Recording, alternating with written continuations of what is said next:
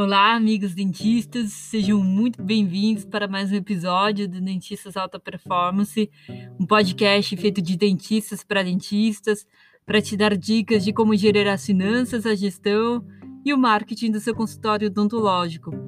Hoje o tema é sobre educação financeira. Nesse episódio vamos tratar de te dar dicas de como, a partir de agora, você pode já implementar melhorias de controle financeiro no seu consultório ou clínica odontológica. Talvez você tenha um pouco de preguiça, esse assunto pode parecer a princípio um pouco assustador, ou talvez seja por falta de informação mesmo, ou talvez você saiba da importância, mas a correria da vida do dentista faça com que você postergue essa tarefa. Talvez agora você esteja pensando por que você não foi para o digital antes da pandemia, por que, que não estudou como gerir o fluxo de caixa. Seja qual for a sua situação, nós estamos aqui para segurar a sua mão e te ajudar nessa tarefa. Vamos juntos? Atualmente, nas faculdades de odontologia, ensina-se mais sobre a parte técnica, mais relacionada ao atendimento odontológico do que sobre gestão de lideranças, de equipes, marketing financeiro. Hoje ainda há poucos dentistas que controlam sua vida financeira, mesmo com tanta informação na internet. E o cuidado com a vida financeira, paralelamente, é exatamente aquilo que se fala para os pacientes. É necessário cuidar da saúde bucal, escovar os dentes logo depois das refeições. O controle financeiro funciona da mesma forma. A gente sabe da importância, mas talvez falta dar um pouco de atenção para isso. Para manter a saúde do seu negócio, do consultório e da clínica, é necessário ter controle de tudo, tudo mesmo. Então vamos lá, dentista, arregaça as mangas, arregaça as mangas e preste muita atenção.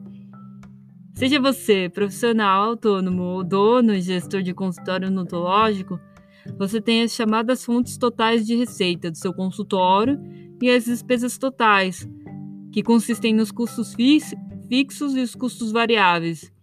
Custo fixo, como o próprio nome diz, é aquilo que é padrão, aluguel, salário dos funcionários, etc.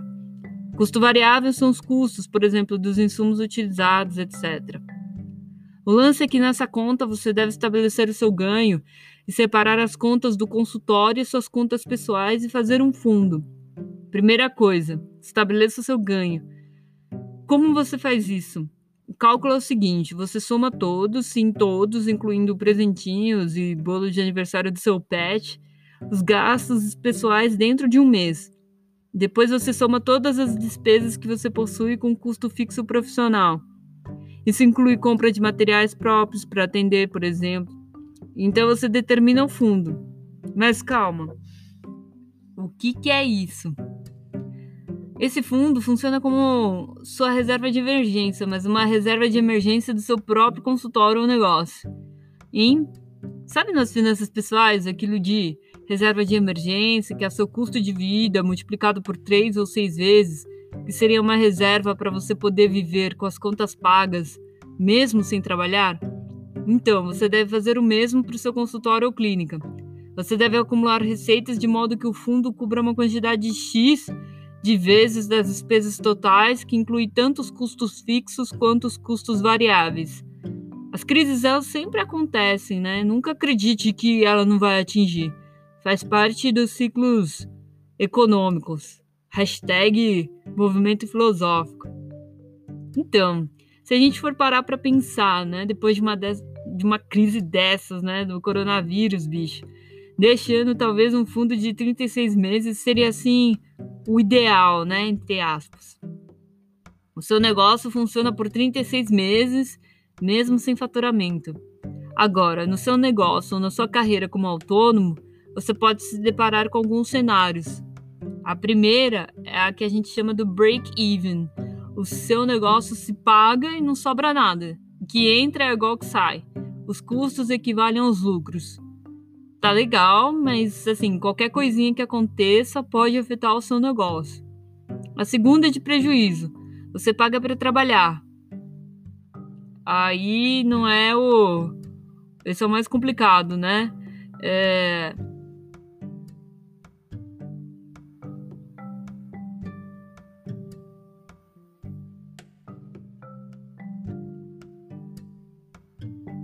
os lucros são menores do que os custos, tá ruim, precisa melhorar e vamos ver juntos. Hashtag, se isso for seu caso, fica com a gente até o final. E a terceira, que é a mais sustentável, as receitas totais se sobrepõem às despesas. O seu negócio se paga e sobra.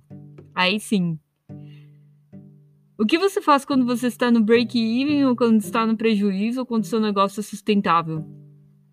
Primeiro você olha seus custos fixos, né? Aluguel. Será que dá para negociar agora na pandemia? Água, energia, funcionários. Analise, analise o desempenho, veja se tem algum funcionário parasita, perdas com, com alguma repetição. Depois você olha o que pode aumentar a sua lucratividade, talvez ligar para os pacientes e verem se eles precisam fazer uma profilaxia, aquele paciente de restauração, ortodôntico. E por fim, não menos importante, você pode captar novos clientes por campanhas de indicação de marketing digital. Independente do cenário, o protocolo é o mesmo. Muitas vezes, quem se encontra na situação de prejuízo resolve cortar a verba do marketing e captação de novos clientes. Não faça isso. Né? Capacite-se e aprenda-se a manusear as ferramentas adequadamente.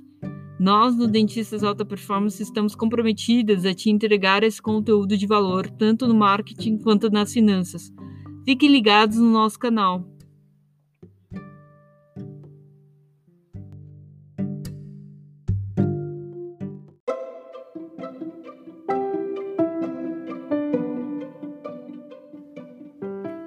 Chegamos ao fim de mais um episódio. Procurando por Dentistas Alta Performance, você vai nos encontrar no Instagram, YouTube e Facebook. Entre no nosso site dentistasaltaperformance.com.br.